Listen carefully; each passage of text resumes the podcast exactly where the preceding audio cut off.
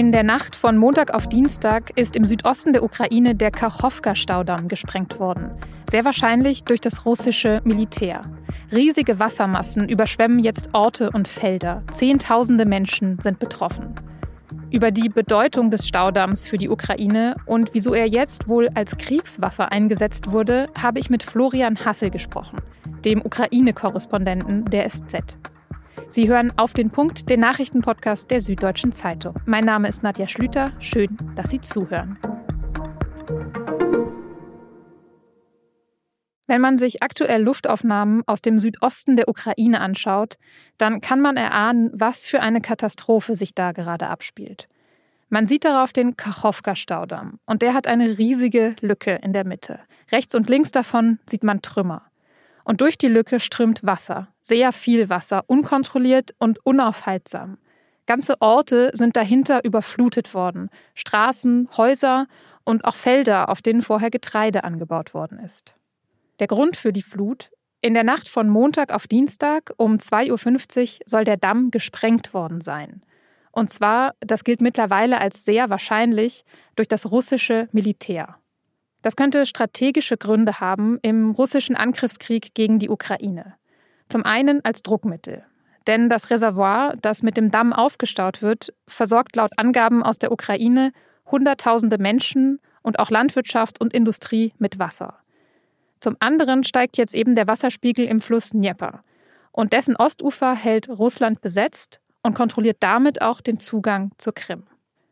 Schon im Herbst 2022 hatte der ukrainische Präsident Zelensky davor gewarnt, dass Russland den Damm sprengen könnte.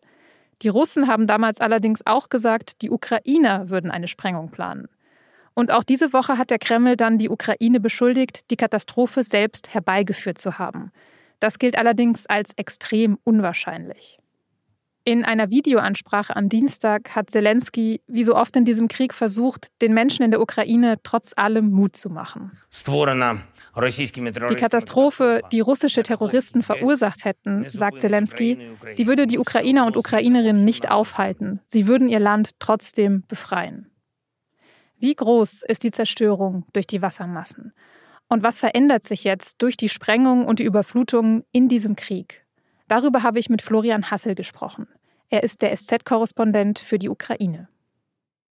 Herr Hassel, vielleicht erstmal zu Beginn, welche Bedeutung haben denn der Stausee und der Staudamm für die Ukraine jetzt unabhängig vom Kriegsgeschehen betrachtet? Der Stausee ist ein Wasserreservoir, wo der Dnieperfluss aufgestaut wird. Also es ist das größte Wasserreservoir des wichtigsten Flusses, der Lebensader der Ukraine, des Dnieper. Und es hängen nicht nur die Menschen direkt am Fluss, sei es mit Trinkwasser, sei es mit Wasser für die Landwirtschaft davon ab, sondern auch viele andere Bereiche der Ukraine. Das ist nicht nur die von den Russen besetzte Krim, die durch einen aus diesem Reservoir abgeleiteten Kanal versorgt wird, sondern auch eine ganze Reihe von anderen trockenen Gebieten der Ukraine. Also man kann die Bedeutung überhaupt nicht überschätzen. Mhm, also wirklich eine Lebensgrundlage für das Land. Wie groß ist denn jetzt das Ausmaß der Zerstörung nach dieser Sprengung? Kann man das schon absehen? Das kann man noch nicht absehen. Präsident Zelensky hat im vergangenen Oktober davon gesprochen, dass mehrere hunderttausend Menschen betroffen sein könnten. Wir haben jetzt die ersten Schätzungen, das dürften eher mehrere zehntausend sein. Da geht es aber nur darum, ob ihre Wohnungen äh, oder Häuser überschwemmt sind und wer da evakuiert werden muss. Wir reden natürlich hier noch nicht über die Schäden, die entstanden sein werden entlang des Flusses, wenn halt auch äh, Fabriken und Infrastruktur überflutet worden ist. Wir haben eine erste Information, dass aus dem zerstörten Wasserkraftwerk, das links und rechts der Mitte des Dammes lag, bis zu 450 Tonnen Öl in den Dnieper gelaufen sein können bei dieser Zerstörung. Und das dürfte nur die Spitze des Eisberges sein. Wie viele Getreidesilos, Stromleitungen, Häuser, Depots, Tankstellen zerstört worden sind und was da alles in den Dnieper respektive in das umgebende Land gelaufen ist oder noch läuft, wissen wir bisher nicht. Wir sprechen am Mittwochvormittag, das kann man vielleicht dazu sagen. Das heißt, wir werden das weiter beobachten. Es gab ja auch die Sorge, dass das AKW Saporischia, das ja auch mit Wasser aus diesem Reservoir gekühlt wird, jetzt betroffen ist, dass diese Kühlung also gefährdet ist. Ist dem so? Dem Chef der Internationalen Atomenergiebehörde zufolge nein. Erstens mal sind die sechs Atomreaktoren runtergefahren, brauchen immer noch Kühlung, aber weniger, als wenn sie laufen würden. Dann ist es so, dass ein sehr großes Wasserreservoir abgetrennt ist von dem eigentlichen Großreservoir. Das sieht man auf Satellitenaufnahmen. Ich nehme mal an, dass selbst wenn es jetzt in einigen Monaten zu einer kritischen Situation käme, vorher aus dem ja noch vorhandenen, wenn auch gesunkenen Wasserstand, dann eben mit Pumpen dieses Reservoir wieder aufgefüllt würde. Okay, dann schauen wir doch mal drauf, wie es überhaupt zu dieser Situation gekommen ist. Es gibt jetzt Berichte, dass die Russen den Staudamm und auch das Wasserkraftwerk schon vergangenes Jahr vermiemt haben sollen, also direkt nachdem sie in die Ukraine einmarschiert sind im Februar 2022 und dass die Sprengung dadurch jetzt ausgelöst worden ist. Was ist da dran aus Ihrer Sicht? Es ist, denke ich, wahrscheinlich, dass das zutrifft.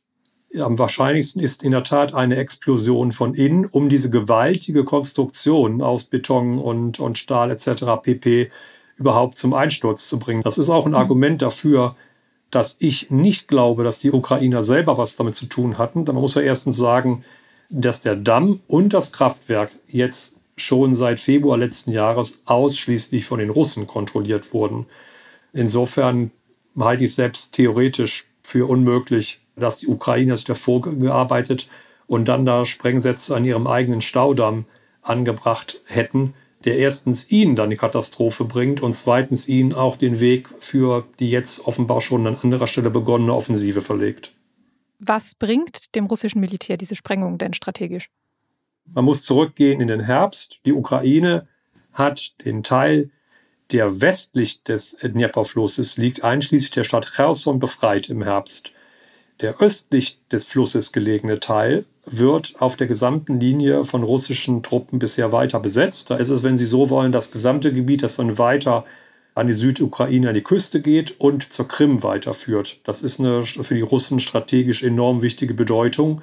Es gibt jetzt best weiter bestätigte Meldungen, auch Analysen, natürlich von, vor allem von US-Militärs, aber auch von Ukrainern, dass die Offensive begonnen habe, die erwartete, bei der auch erwartet wurde und auch erwartet wird weiterhin, dass die Ukrainer über den Dnieper setzen und versuchen, die Russen da rauszuschmeißen. Und die Russen haben mit dieser Überflutung schlicht und greifend erstmal den Ukrainern hier den Weg verlegt.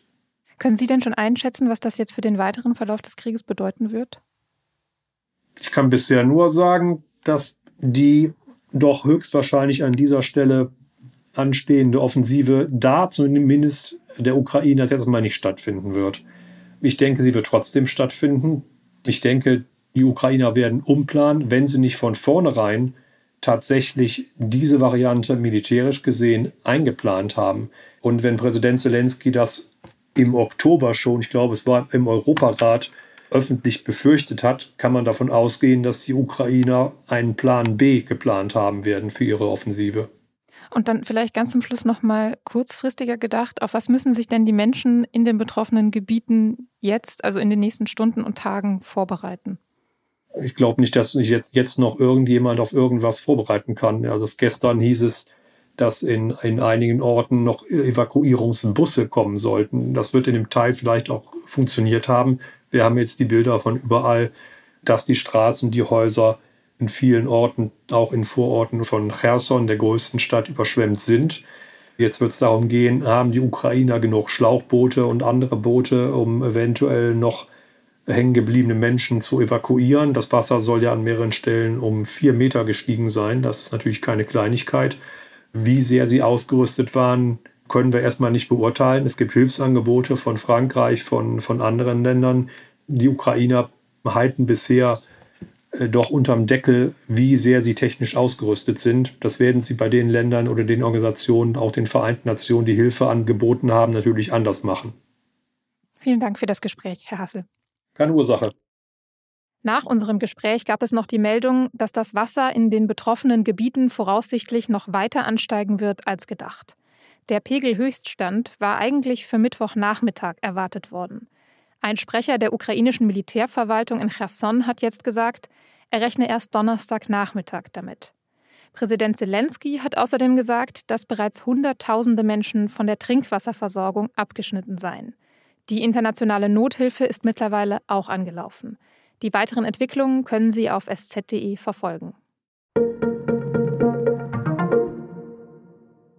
Seit Monaten versuchen Finanzminister Christian Lindner und die anderen Bundesministerien, sich auf einen Haushaltsplan für 2024 zu einigen. Jetzt ist Lindner mit seinen Verhandlungen offenbar gescheitert. Denn wie es am Mittwoch aus Regierungskreisen heißt, übernimmt jetzt Bundeskanzler Scholz in Form von sogenannten Chefgesprächen mit den einzelnen Fachressorts.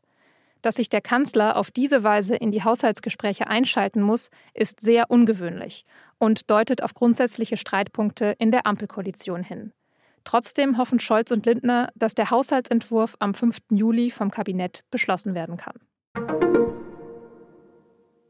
Die EU-Kommission hat ein Vertragsverletzungsverfahren gegen Polen eingeleitet. Dabei geht es um ein neues Gesetz, das die nationalkonservative polnische Regierung verabschiedet hat. Mit dem könnten Politiker von Wahlen ausgeschlossen werden und es würde sich damit gegen die polnische Opposition richten lassen. Die EU-Kommission kann Polen jetzt zu Änderungen an dem Gesetz auffordern und in einem weiteren Schritt vor dem Europäischen Gerichtshof anklagen. In Warschau haben am vergangenen Wochenende Hunderttausende Menschen gegen das Gesetz demonstriert. Mehr dazu in unserer Sendung vom Montag.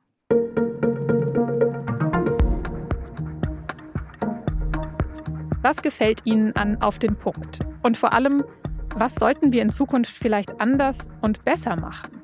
Ihre Meinung dazu interessiert uns als Team sehr und deswegen würde ich mich freuen, wenn Sie an unserer Podcast-Umfrage teilnehmen unter sz.de-podcast-umfrage. Den Link finden Sie auch in den Show Notes. Die Umfrage dauert auch nur ungefähr fünf Minuten. Redaktionsschluss für Auf den Punkt war um 16 Uhr. Danke an Jakob Anu, der diese Sendung produziert hat. Ihnen vielen Dank fürs Zuhören und weil am Donnerstag ein Feiertag ist, hören wir uns am Freitag wieder.